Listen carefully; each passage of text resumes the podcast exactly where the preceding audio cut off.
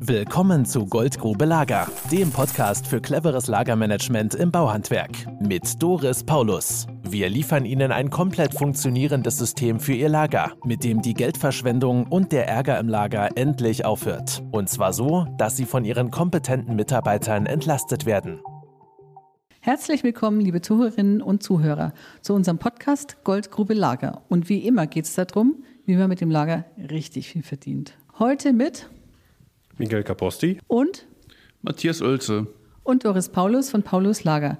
Und heute geht es um die nicht verrechenbaren Zeiten im Lager, weil die meisten Menschen wenig Vorstellung davon haben, was denn nicht verrechenbare Zeiten im Lager sind. Wenn man die zu hoch ansetzt, ist der Stundensatz eventuell nicht marktfähig in der Kalkulation. Und setzt man sie zu niedrig an, sinkt der Gewinn. Wenn Sie sich jetzt fragen, was das mit dem Paulus Lager zu tun haben, dann hören Sie unbedingt weiter zu. Das ist nämlich sehr spannend. Denn nach unserer Erfahrung werden die nicht verrechenbaren Zeiten viel zu niedrig angesetzt, weil die Ursachen oft nicht erkannt werden und man keine Bewusstheit darüber hat, was eigentlich nicht verrechenbare Zeiten sind. Weil jeder im Betrieb arbeitet jeden Tag. Aber die Frage ist, ob das wertschöpfend ist. Miguel, was sind nicht verrechenbare Zeiten? Ja, nicht verrechenbare Zeiten sind unproduktive Zeiten oder auch Blindzeiten genannt oder Blindleistung. Das sind drei Begriffe für ein und dasselbe. Das sind halt Anwesenheitszeiten der Mitarbeiter, die man halt dem Kunden nicht in Rechnung stellen kann, weil sie nicht direkt der Ausführung des Auftrags dient. Mhm. Zum Beispiel in Reklamationsarbeiten. Oder Suchzeiten nach Material für einen Auftrag. Genau. Und wir verwenden den Begriff nicht verrechenbare Zeiten. Das ist ein stehender Begriff, der im Handwerk verwendet wird. Und was sind jetzt nicht verrechenbare Zeiten im Zusammenhang mit dem Material, Matthias? Ja, ich denke mal, der größte Posten sind die Suchzeiten. Ne? Wir hören ja oft, wir haben keine Suchzeiten von den Inhabern, wenn wir uns mit denen unterhalten. Aber genau betrachtet macht es schon einen Unterschied, ob äh, ein Mitarbeiter jeden Tag eine Stunde durchs Lager irrt und sich das Material zusammen suchen muss oder ob er genau weiß, wo welches liegt und dann äh, vielleicht nur eine Viertelstunde dafür braucht, um sich sein Material einzusammeln. Nun, das ist meine Zeiteinsparung von 45 Minuten pro Tag und übers Jahr gesehen rechnet sich das gewaltig. Dabei muss man auch bedenken, Suchzeiten sind nicht zu verwechseln mit Rüstzeiten, also Vor- und Nachbereitungszeiten für den Auftrag. Denn ähm, die gehören zum Auftrag und die können natürlich auch abgerechnet werden. Und die bleiben in jedem Fall erhalten. Genau. Jetzt sagen viele Inhaber auch, so viele Suchzeiten haben wir nicht. Ich schicke meine Leute gleich zum Großhandel. Und wie ist das so mit den nicht vereinbaren Zeiten beim Großhandel, Miguel? Ja, im Schnitt äh, laut Querschießer verbringt man oder verbringen die Leute halt circa 40 Minuten beim Großhandel. Dann muss man noch die An- und Abfahrt dazu rechnen. Die gehört halt auch noch dabei. Dann kommt man halt schnell auf eine gute Stunde, würde ich jetzt mal so sagen, was halt eine Einkaufsfahrt kostet. Und das Ganze dann in der Regel für zwei Leute, die auf dem Fahrzeug sitzen. Ja, und das einfach nur, weil sie halt das Material im Lager nicht gefunden haben, weil es dort nicht bewirtschaftet wurde oder nicht nachbestellt wurde. Weil Mitarbeiter vielleicht vergessen haben, Bescheid zu sagen, dass das Material aufgebraucht haben. Und somit kommen dann halt diese Einkaufsfahrten zum Großhandel zustande. Viele Inhaber sagen uns ja, wir haben keine Suchzeiten und zwar deswegen, weil sie früh morgens wenig Wahrnehmung dafür haben, wie lange die Leute brauchen, bis sie vom Hof sind. Für die ist es normal, dass sie dann gemeinsam ins Lager gehen und da drin rumstöbern, zu zweit, zu dritt nach einem Teil suchen, was gestern noch da war, was man dann doch nicht wiederfindet und dann zum Schluss beim Großhandel kauft. Und äh, wenn ich dann unsere Kunden frage nach dem Projekt, und wie ist es jetzt? Kommen ihre Leute früher vom Hof? Dann strahlen die mich an und sagen, ja, und wir fahren nachher nicht mehr zum Großhandel, sondern direkt zum Kunden. Und das sind natürlich immense Zeiten, die eingespart werden. Dann gibt es noch den Punkt Suchzeiten, der gar nicht im Bewusstsein der Inhaber ist. Wenn ich zum Beispiel als Inhaberin ein Bett kalkuliere und sage, naja, 32 Stunden, vier Tage, dann muss das fertig sein, dann sehe ich die produktiven Zeiten vor meinem geistigen Auge.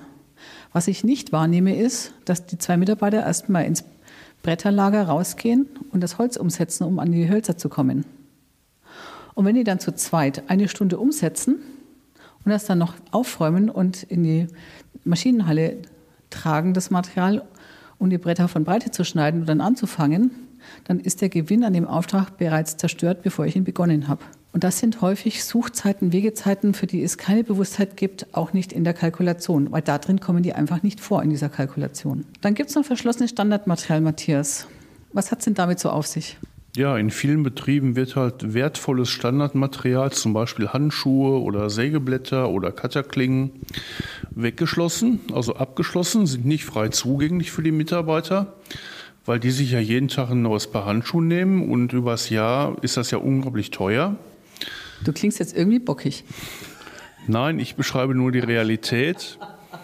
Ähm, die Inhaber haben aber, denke ich mal, gar nicht die Kosten dafür im Blick, die entstehen durch die Hin- und Herlauferei. Ja, der Monteur rennt zum Arbeitsvorbereiter und sagt, ich brauche Handschuhe. Dann gehen beide zusammen ins Lager. Der äh, Projektleiter oder Arbeitsvorbereiter gibt die Handschuhe raus, geht wieder zurück ins Büro, setzt sich wieder an seine Arbeit und braucht eine Viertelstunde, um sich wieder reinzudenken in das, was er vorher da abgebrochen hat. Und diese unproduktive Zeit, die ist halt vielen Inhabern nicht bewusst. Und daher sehen sie auch nicht, dass die Maßnahmen, die sie da ergriffen haben, im Endeffekt teurer ist als das Material, das sie ursprünglich schützen wollen. Genau, was kennst du noch für Material, Miguel? Du hast ja auch so schöne Beispiele drauf von dem weggeschlossenen Material. Ach, das geht bei manchen Betrieben bis hin zum blauen Säcken, die dann weggeschlossen werden, wo wirklich dann jede Rolle einzeln rausgegeben wird oder auch. Rolle oder Sack? Ja, Rolle, doch. Meistens eine Rolle, immerhin schon mal, aber Sack wäre natürlich echt unglaublich. Aber ja, das geht wirklich Handschuhe, Cuttermesser, äh, Zollstöcke auch sehr beliebt oder auch Bleistifte, dass die verschlossen werden. Oder, genau. Und in Tischlereien halt sind es oft die Bohrer oder auch die Bits, die verschlossen werden, was halt wirklich eigentlich Centartikel sind, wo dann wirklich ja, die Leute hinterher rennen müssen, damit sie drankommen. Ich finde das ja auch beschämend ne, für die erwachsenen Mitarbeiter, die also da zu ihrem Vorgesetzten gehen müssen und für 45 Cent oder für 1,20 um Material bitten müssen, um überhaupt arbeitsfähig zu sein. Also ich finde, da beschämt man auch diese erwachsenen Menschen. Und das Schärfste, was ich mal erlebt habe, war, ich habe mal einem Meister seine Bitkasten weggenommen, den hatte er über den Knien unter seiner Schreibtischplatte festgeschraubt, natürlich vorne mit einem Schreibtisch, die Platte vorne zugemacht, den Schreibtisch, dass keiner drankommt. Der hat sich bitter beklagt dafür, dass er das jetzt rauslegen musste.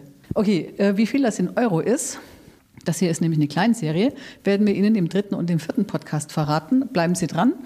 Und ich freue mich, wenn Ihnen unser Podcast gefallen hat. Und ich freue mich darüber, wenn Sie uns fünf Sterne geben in Ihrer Podcast-App. Das war, das war Miguel Caposti. Ciao. Matthias Oelze. Tschüss. Und Doris Paulus von der Goldgrube Lager. Bis bald. Tschüss. Das war Goldgrube Lager. Wenn Sie mehr wissen wollen, melden Sie sich heute noch für ein Infogespräch.